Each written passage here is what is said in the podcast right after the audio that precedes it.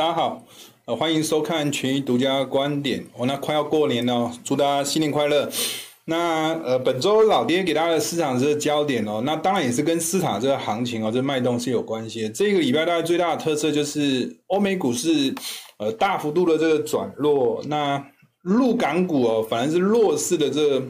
指数大幅度的大幅度的这个。反转回升哦，我让老爹稍微从老爹的这个角度来跟大家谈一谈，这是到底是怎样一个机转造成这样一个情况？那当然，如果纯粹从美路啊美股啊，或者是欧股的这样一个走势哦，这个联准会从这个利率的这个正常化到谈到缩表，就是资产负债表这个正常化，那引发了这个市场上面这个紧缩的这样一个预期哦，那再加上。礼拜四的时候，呃，美国的这个参议院呢、啊，通过这个反垄断法哦。那过去这个不管是疫情后或是疫情期间啊，这个这大型股哦，或者是一些网络股哦，这个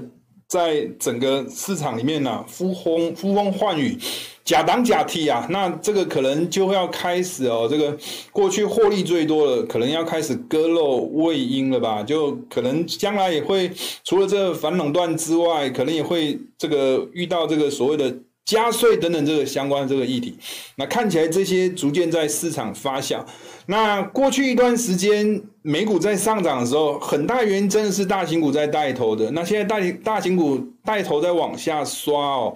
那某种程度也暗示着市场上面，或是美国的这个政府啊，基本上是不偏多在做操作。那我们就现在谈一谈这个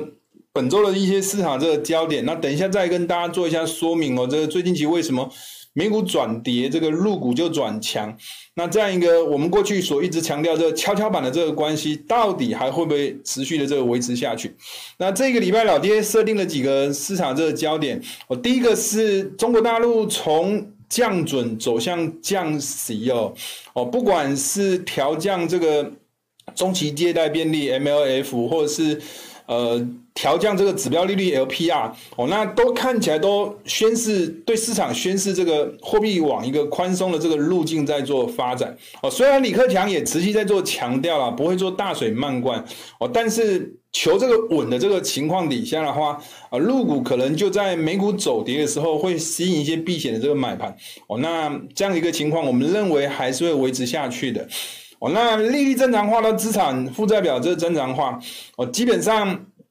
整体的这个走势哦，市场面可能关注了到底这个升息的这个速度啊，会不会比意外哦来的。更加这个加快，这个可能是市场上面很关注的一些重点。那老爹在这个礼拜也帮大家准备一些这个经济数据，跟美股一些相关比较连接度比较高的一些经济数据，包括呃上周所公布的这个呃恐怖数据零售销售哦，那还有一些比如说过去老爹常常在跟大家谈的失业率的这个数据啊哦等等的这些相关的这个数据，我们来观察长期的这个美股的这个动态啊哦，到底是不是会有转弱这样。一个风险，那当然还是会有一些关键图表系列的。好那这个礼拜最最最特别的，大概就是过去老爹一直在跟大家强调的，美股在十月去年的十月底啊，十月二十一号、十月二十二号哦，出现这个股会在同步上涨的这个位置哦，也因为这个礼拜四的时候。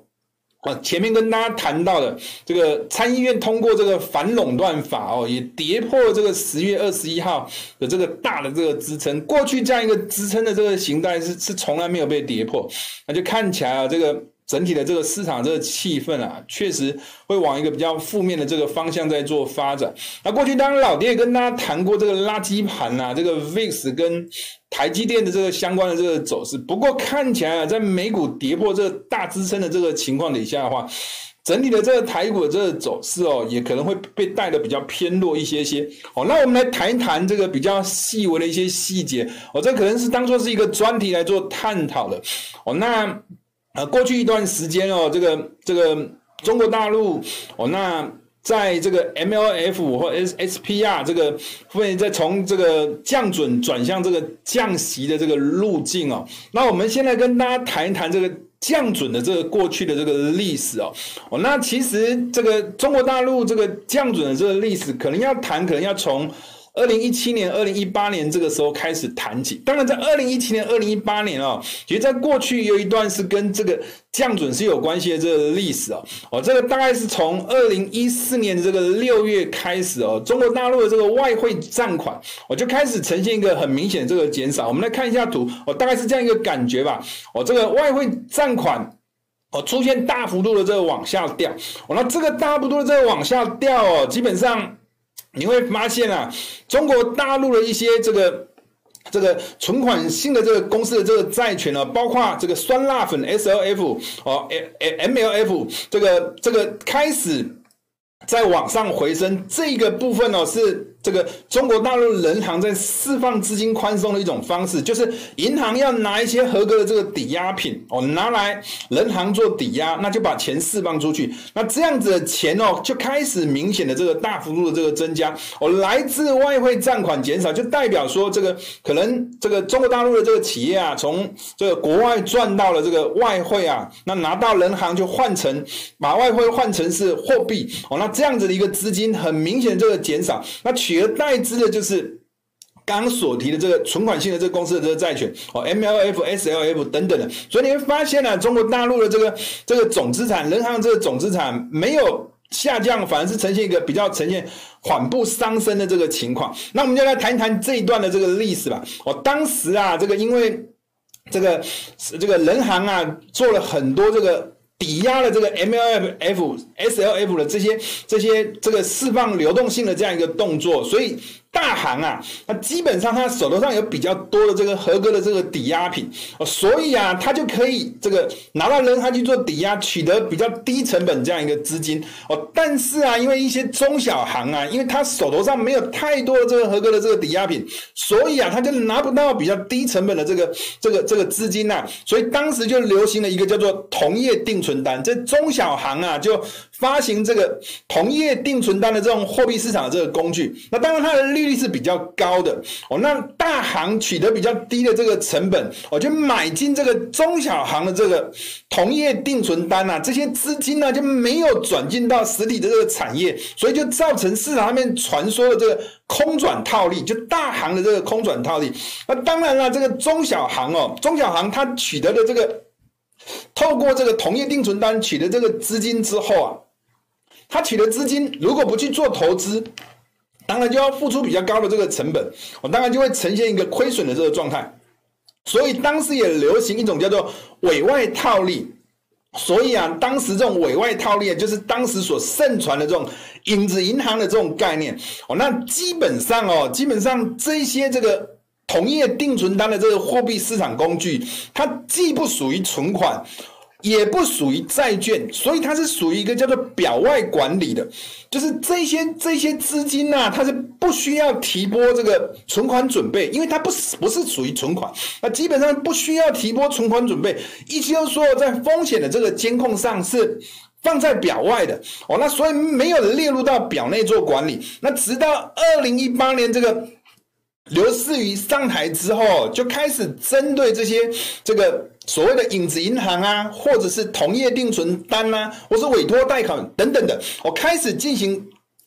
很大的这个监管的这个动作，那当时哦，在至少在二零一四年到二零一六年这段时间呢，这些哦，这同业定存单啊，大幅度的这个增长哦，速度增长之快哦，非常的恐怖，我就达到将近十三兆人民币的一个总规模，所以当时为了要把这个表外。的这个同业定存单列入到这个表内来进行做监管，那你如果要进行做监管哦，你就必须要去提拨这个准备。那如果表内的这个资产就表外转到表内，必须要去提拨资产。以当时啊这个很高的这个存款准备率的这个情况底下的话，可能立即哦就会造成整个流动性的这个干枯啊，那基本上就可能会造成这个市场的这个资金啊瞬间会急动哦。所以啊，我们当时哦在写了一篇。报告，就是认为中国大陆人行可能就会开始采取比较大规模、连续性的这样一个降准的这个行动。你会发现啊，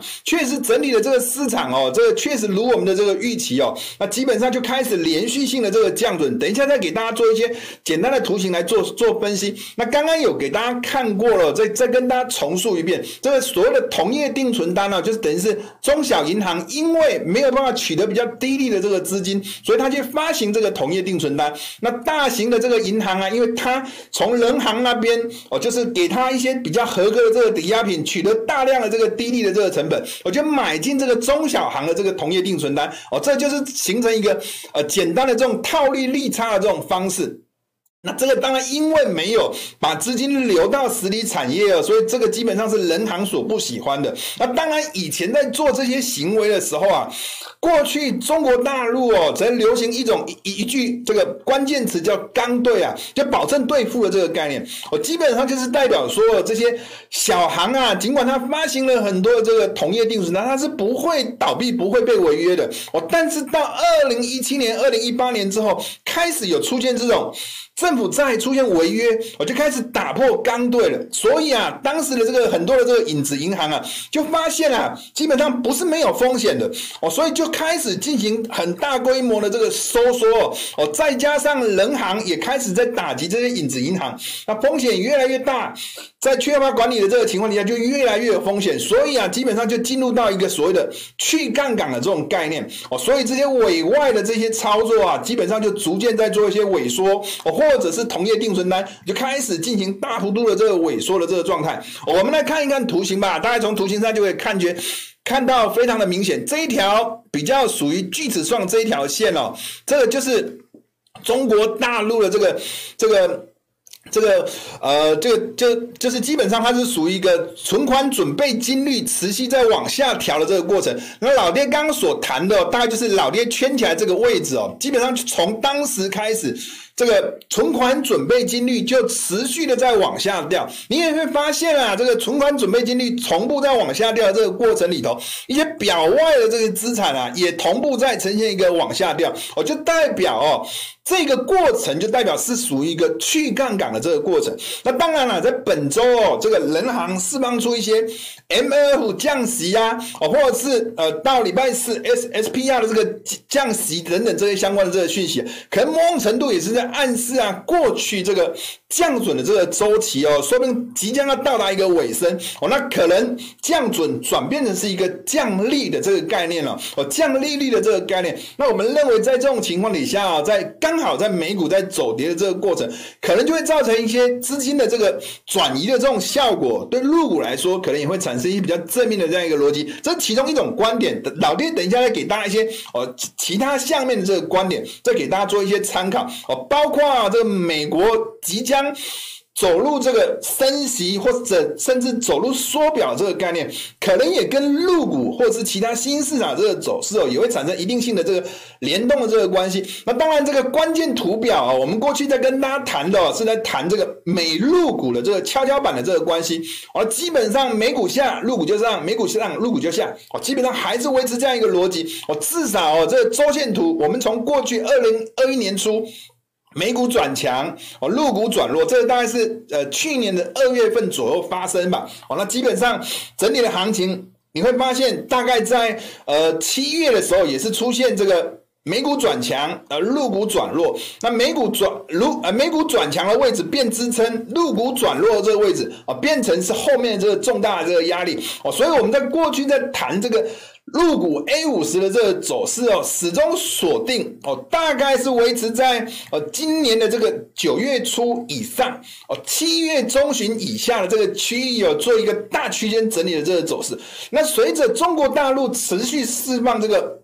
货币政策宽松的这样一个逻辑，那基本上可能会有机会再回头去测试上方的这个压力区哦，甚至说不定还有机会去突破上方的这个压力区的这个可能性也是相对比较高的。那当然，美股的这个走势哦，在入股转强这个过程里头，随着美股在货币政策转向紧缩，甚至在政府哦打击这些反垄断的这些高科技类股或大型的这个类股哦，基本上不做多的这个情况底下，美股可能也有出现转弱去测试支撑的这种可能性，也是相对来讲是比较高的。那如同老爹刚刚所谈的，前面跟大家谈到是降准转向降息的这样一个逻辑，或是同业定存单的这样一个逻辑，老爹要从这个。过去一段时间的这个历史哦，来谈谈哦，这个美国啊资产负债表正常化或者是缩表的这个相关的这个议题。当然，如果要看最近的这个历史哦，你会发现啊，这个绿色这条线是联准会持有美债这个总金额，就是它的资产了。那基本上在过去一段时间，临近现在的大概联准会有进行缩表，大概就是二零一八年哦这一段时间哦这一段时间有进行缩表哦，缩表的概念是这样子，缩表基本上。联总会持有的这个债券，有一部分如果到期不续约，这个就自然而然就会缩表。那有一些是没有到期，直接拿到市场直接马上卖掉，这个也会造成缩表。那当然这种情况是比较少见的，大多数都是到期之后不续约哦，那所进行的这样一个缩表。那如果这个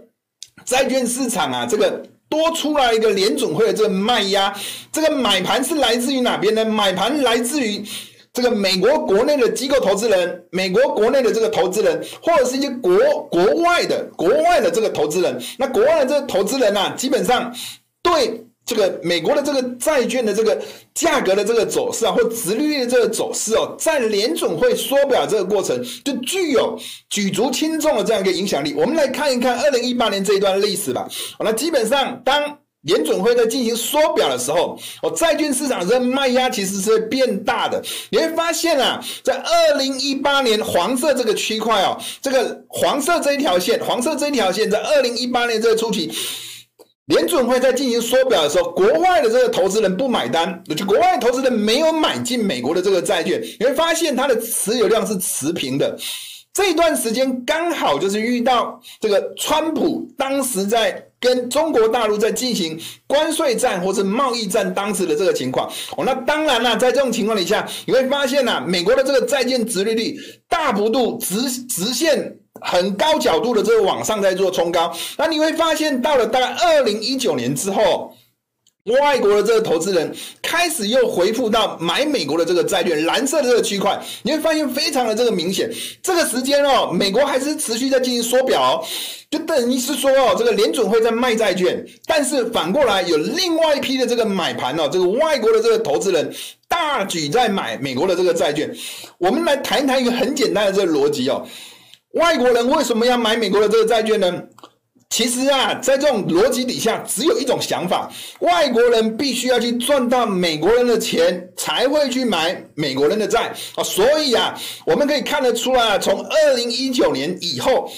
前面是中美在打贸易战，虽然呢、其实持续还是有声音哦，双方之前之间呢，不管在贸易战、金融战，还是持续有在做很多的这个口水战，或者是等等的。但实质上哦，你会发现在这一段时间，双方之间哦，其实实际上这个行动就开始趋于缓和了。所以啊。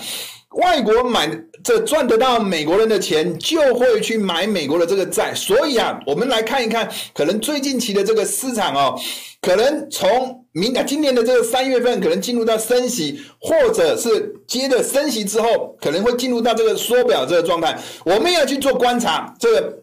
中美之间啊，或是美国跟其他欧洲啊、其他亚洲地区，基本上这个贸易关系哦，在美国在缩表这个前提底下，如果现在通膨的压力非常的高，美国又不希望让利率这个持续，因为这个缩表这个状态之下，推波助澜、大幅度的这个走升的这个情况底下，就必须要在这个前提底下，必须要搞好国际关系。那如果要搞好国际关系的话，就不能常常拿着枪去指着别人。那这个是在缩表期间呢，必须要去值得留意的这个地方，所以我们会认为啊，美国即将进入这个货币紧缩，甚至进入缩表这个过程里面啊，基本上可能在中美的这个贸易关系上应该是会往好的这个方向去做发展的这个可能，我们认为是会相对来讲是比较高的高的。这是从缩表这个前提来跟大家看这件事情。那这张图表哦。前两周老爹也跟大家谈过了，过去一段时间哦，美元的这个走势哦，美元走势是这一条蓝色这一条线吧？哦，蓝色这条线你会发现啊，在美国升息之前。基本上美元是走强的，那美国在升息之后，升息这一条是黄色这一条线。美国开始进行二零一五年年底到二零一六年开始升息之后，美元的这个走势哦，反而开始陷入一个震荡整理的这个走势。我们认为啊，过去一段时间从金融海啸，二零零八年金融海啸。大幅度的这个降息之后，那经过很长的一段时间是利率扭曲，那利率扭曲之后回到一个利率正常化的这个过程，跟这一次的这个新冠危机，从降息、利率扭曲到未来三月份之后可能会进行连续性的这个加息哦，都是属于一个利率正常化的这个过程，所以我们认为啊，现在目前的这个走势。可能会跟过去二零零八年这个金融海啸啊降息到一段时间维持一个利率低水位扭曲的这种状态，回复到这个利率正常化的这个过程，应该整体的这个走势会很相像的。如果我们过去跟大家所谈到的，我，在现在目前利率扭曲，利率维持在一个比较低档的这个水位。为了要去控制通膨，不外乎就是要升息，或者让美元走升，或者直接把通膨这原物料这个价格打下来。那如果没有办法让原物料这个价格打下来，那无非就是要让利率走升，或者是美元走升。那因为这利率正常化还没有正式启动，所以所以基本上美元就变成是一个控制通膨最重要的这个元素。所以啊，过去一段时间你会发现啊，这个在美元升息前。在利率走高之前，美元是走高的。那等到利率开始走升了之后，可能美元整体的这个走势就会陷入一个震荡整理这样一个走势的这个情况。所以，我们认为啊，在三月之前啊，美元持续走升的这个压力其实还是存在的。尤其现在目前的这个油价还是油价还是居高不下，所以在这样的前提底下，美元还是维持一个看涨的这样一个逻辑。那过去老爹用台湾的这个例子来举给大家听，你会发现啊，其实整你。的这个走势哦，其实不如市场上面所想的。利率走高，汇率就会走升。你光从哦，当时在二零一五年到二零一六年这段时间哦，那基本上美国开始升息，台湾不升息，反而是降息的。你从一个利差这个角度，利差越来越扩大。那照理来说，美元应该是要走升值的，但是你会发现啊，美元蓝色这一条线，美元对新台币没有走升哦，反而是新台币大幅度走升，美元在大幅度走贬了。哦，就是这样一个概念，它所表达的。这个概念就是通膨，它到底当时的这个环境是利用升息来控通膨，还是利用汇率来控通膨？那以当时二零一六年到二零一八年那一段时间的这个历史来看的话，台湾也是透过新台币来控通膨。那其实啊，要控通膨要用什么工具来控通膨？基本上大多数会考量的这个重要的这个因子，就是通膨的这个原因，它到底是来自于内部还是来自于外部？那一般以国内的这个台湾的这个通膨，很大原因都是来自于外部原物料这涨价这个通膨。那外部原物料这涨价这个通膨啊，基本上都是需要去透过汇率的这个因素的改变啊，去控制通膨。哦，那这个也是过去，比如说像前任的这个央行总裁常谈到这个柳树理论的这个概念啊，也是在谈这样一个理论这样一个基础。那我们来看一看啊，这个。既然谈到通膨，我们过去谈到通膨，就会谈到这个美元来控通膨的这个概念。现在目前的这个行情的这个走势哦，从大概这个黄色这个框框这个区间哦，你会发现呢，美元涨，油价跌，美元跌，油价涨。这一段时间看起来整体的这个走势哦，回复到一个比较正常的这个逻辑。那其实啊，你会发现啊，从二零二一年以来哦，你会发现整体的这个走势其实很异常的。美元在走强，油价也在走强；美元在走强，油价也在走强；美元在走强，油价也在走强。反而是哦，美元在走跌，美元在走跌的时候，油价啊反而是陷入整理的。那基本上这是属于比较异常的这种结构。这是就是老爹过去一直在做强调的，在这一段时间都是利用。美元走强，去控制通膨，不要感受那么大的这个威胁。那你会发现啊，过去一段时间开始回不到比较正常，但最近的这个礼拜啊，又开始出现美元转强。油价也转强这种现象了，就代表这个控通膨这个议题又再度的这个浮现。那我们会认为啊，美元可能在过去一段时间哦，一两个月的这个时间进行一个这个高位的这个整理之后，可能又有机会哦，从现在起到这个三月升息之前，又可能回复到一个。多头行列的这样一个走势哦，这是老爹所持有的这个想法。那当然了，在轻油的这个走势哦，在控通的这个前提底下，最近期美元也强，油价也不弱，反而是走高的，也代表说这个石油的这个背后的这个基本面还是维持一个强劲的这样一个走势。过去老爹所谈的哦，就是。一个能争不敢不争，那一个是想争不敢争，什么逻辑呢？能争不争就代表说，这是美国的这些目前的这个状态。美国事实上这个它的能源事实上这个石油的这个供应啊，我天然气的供应是可以增加的，但是从拜登主政以来。基本上是更强调这个绿能的，那基本上在对一些比较高污染的这个产业是减少开发，就能增没有办法增。那另外一个是想增不敢增，这是在讲 OPEC 的。那基本上 OPEC 每一个国家都想要做增产，但是就不敢做增产，怕油价，因为如果不合作的这个情况下，就会造成油价这个由上升转成是一个下跌这个环境。那基本上在一个。现在目前能争不争，想争不敢的这样一个情况底下的话，基本上整个能源市场还是维持一个比较。正面的这样一个逻辑去做发展，这个可能性相对上来讲是比较高的。那这个是刚刚老爹刚刚刚所谈到利率扭曲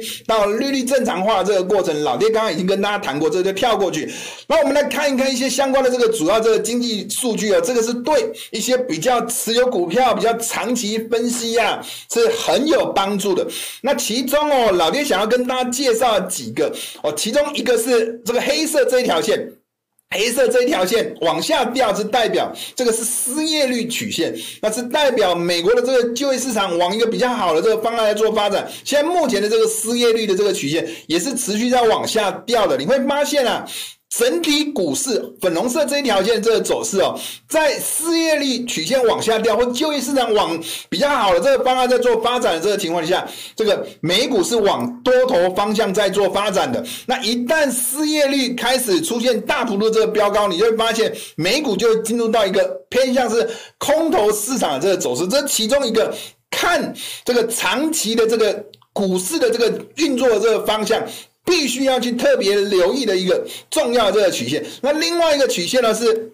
这个柱状图啊，这柱状图也是上周五公布的这个美国的这个恐怖数据，零售销售零售销售数据也有意外的出现一个往下跌这个情况。你会发现这零售销售的这个数据啊，零售销售开始有出现一个比较大幅度的这个回跌啊，也会造成股市出现一个比较明显的这崩盘性的这个走势。那这个数据它的表现也是跟失业率的这个数据表现也是相对比较稳定的。你会发现啊，在疫情过后这个。这个曲线呢、啊，原本是要沿着这个方向在做长期的这个走势，沿着这个方向，假如这条线是 A，好那往这个方向，沿着这个方向呈现一个等规律的这个成长的这个状态。但是以后啊，因为美国的这个政府做出很多大量的这个，不管是货币或财政这个宽松，你会发现啊，这个零售这个销售的这个数据。大幅度的这超越这个原本的这个规律的这个曲线，这个也是造成这个美股的这个走势哦，呈现一个大幅度跳涨这个走势一个主要这个原因。那当然未来哦，投资朋友也要去必须要去特别特别去关关心啊，这个失业率的这个表现，或者是零售销售的这个数据啊，是不是有可能因为通膨物价变贵了，还是说过去的这个？政府的这个援助钱不见呢，钱变少，而造成这个出现回落这个走势，这个一定程度也会造成美股啊出现一个震荡回跌的这个走势的这个可能性，相对上来讲也是会比较高的。那另外当然也是一个。大家值得去做观察，就是美国的这个实质国内生产毛，也就是 GDP 的这个数据哦。这条线其实它的累计表现，老爹是比较少会去看这个年年率的，老爹直接看的是这个 GDP 的这个生产毛的这个总值。你会发现啊，它跟失业率的这个表现啊，跟零售销售这个数据的这个表现，某种程度在判断一些比较长期的股市的这个动态都是非常好用的哦。那这也是值得大家去做参考。那我们来看一看其他的这关。键图表。那过去老爹跟大家谈的是六月二十八号，美国出现这个股汇债同涨，那美元。回撤边支撑，回撤边支撑，哦，那延续维持一个多头性的这个走势，那直到这个十月底的时候，一样也是出现这个股汇债同涨，那基本上也是呈现一个同步在往上走升。那你会发现在今年的年初哦，有开始出现这个汇市也跌，债市也跌，股票市场也跌，所以在这上方开始有出现一个比较重大这个压力区。那如果美元又要回复到这个控通膨这样的逻辑，那就必须要去突破今年年初的。这个起跌区，那如果有办法去突破这个今年年初的这个起跌区，那就有机会重新回复到一个多头性的趋势性的这样一个走势。那当然，过去一段时间哦，这个债券市场这个跌破这个六月十八号这个转折区，每一次回撤，回撤的这个四次。四次都过不了。那在过去，我们跟大家强调，债券市场这个走弱，除了美国在紧缩货币，那还有通膨这个压力，都对债券市场是表现相对比较不利。那这个礼拜最重要的这个重点，大概就是过去老爹跟大家所强调，在十月底的时候，股票市场走强，债券市场走强，美元也走强，这个股会在同涨这个起涨区，我在这个礼拜哦，因为美国这个通过参议院通过这个反垄断法。那基本上跌破了这个大的这个大支撑，这个水位墙。那一旦是跌破这个大支撑，这个支撑区可能就会变成是一个大压力区。那我们认为啊，在政府不做多的这个带头底下，美股确实哦，可能修正的这个幅度啊，可能就会更大。我说明就回撤啊，过去老爹跟大家强调，六月二十八号这个股会在同涨这个起涨区的这个可能性，说明也是很高的哦。所以短期间来说的话，美股从今年的这个年初开始出现这个股会。在同涨哦，过去的这个多头的这个循环哦，基本上已经转变成是一个相对比较偏弱这样一个循环，这是大家值得去做留意。那当然，台股的这个走势也是一样。那过去一段时间哦，你会发现啊，在今年的年初的时候，大概一月十号以后，OTC 走势偏弱，那大盘走势偏强。你会发现这个位置哦，在过去一段时间。转变的是一个重要这个支撑，但是啊，这个位置在礼拜五也被跌破了，所以跟美股的这个走势哦也是一样的。所以美股是跌破这个十月二十二号股汇债同涨的这个重大支撑区，那台股哦这个大型股在今年的这个一月十号相对小型股转强的这个位置，在台积电的这个带动底下。大型股或是大盘也跌破这个重要这个支撑，那老爹过去常会这样子形容。那从一月十号，大型股转强，这叫在上；那小型股转弱，这叫在下。那大型股跌破这个支撑，由上转变成是下。那基本上过去是上下这个关系，也转变成是一个下下这个关系。所以整体的这个走势啊，可能也会逐渐转变成一个相对比较偏弱这样一个走势。那随着美元哦，在最近期有机会又。重回到控通膨的这个角色，没有转强这个可能性。过去一段时间，台币是相对转强的。那随着台股转弱这个情况底下，台币或许也有转贬的这样一个压力。这些都是对台股来说走势是属于相对比较不利的。那过去老爹跟大家所强调，台积电跟 VIX 的这个走势同向这个走势哦，看起来也随着价格跌破重要支撑之后啊，整体的这个盘势。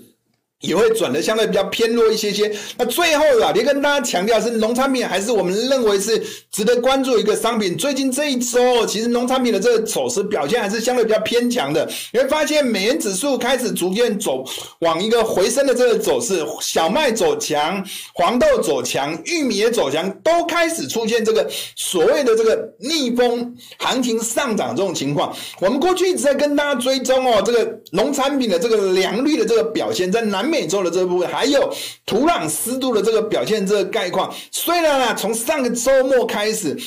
南美洲包括阿根廷一些不降雨的这个地方啊，都开始有一些降雨的这个情况，但是你会发现啊，这些雨啊。看起来好像是及时雨，但过去啊，这个干旱呐、或者是热浪所对农产品的这个造成的这个伤害的这个影响哦，其实已经无法挽回的。那基本上啊，你会发现啊，这个现在目前的这个农产品，包括黄豆这个产区啊，干旱的这个情况哦，这个基本上比例甚至比去年啊，或是二零二零年、二零二一年都还能来得更加的这个严重。玉米也是一样的，干旱的这个情况都比去年前年的这个情况都还要来得更加的这个严重。那农产品的这个良率的这个情况长不好的，像玉米已经比例已经高达三十六趴，哦，情况是越来越严重，也比去年的这个情况越来越严重。那那黄豆也是一样，黄豆现在目前长不好了，也高达二十九趴，去年的这个情况也大概就二去上一个谷物年度啦，基本上也是大概只有二十三趴。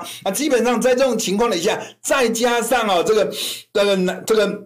太平洋又有这个火山爆发，这个爆爆发了，这个火山灰哦直冲这个平流层。那虽然这个有些可能就跟一九九一年当时菲律宾的这个火山爆发去做比拟，但是我们透过一些数据哦，发现啊，这一次的这个这个汤加火山这个爆发啊，虽然它有撞到这个平流层这个以上的这个水准，可能会造成火山灰会在平流层哦这个。漂移很很长这一一段时间，但是啊，跟当初一九九一年这个菲律宾的这个火山爆发的这个火山灰啊，可能只有五十分之一左右的这样一个量，所以它的影响啊，可能是会有影响，但影响其实没有那么大。可能真正会有大的这个影响哦，可能是南美洲干旱啊，或者是现在目前反声音还是持续的，所以我们认为黄豆、玉米、小麦还是相对来上来讲，相对比其他这个原物料来来说，应该还是相对比较有机会的，值得大家去做留意哦。这是以。上老爹跟大家所做的本周的这个群益独家观点，我还是再度的跟大家拜个年啊，祝大家新年快乐！我们下周见，拜拜。统一 FANPLUS ETF 股票代号零零七五七，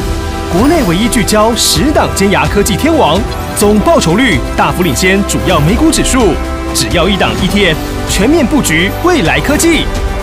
投资一定有风险，基金投资有赚有赔，申购前应详阅公开说明书。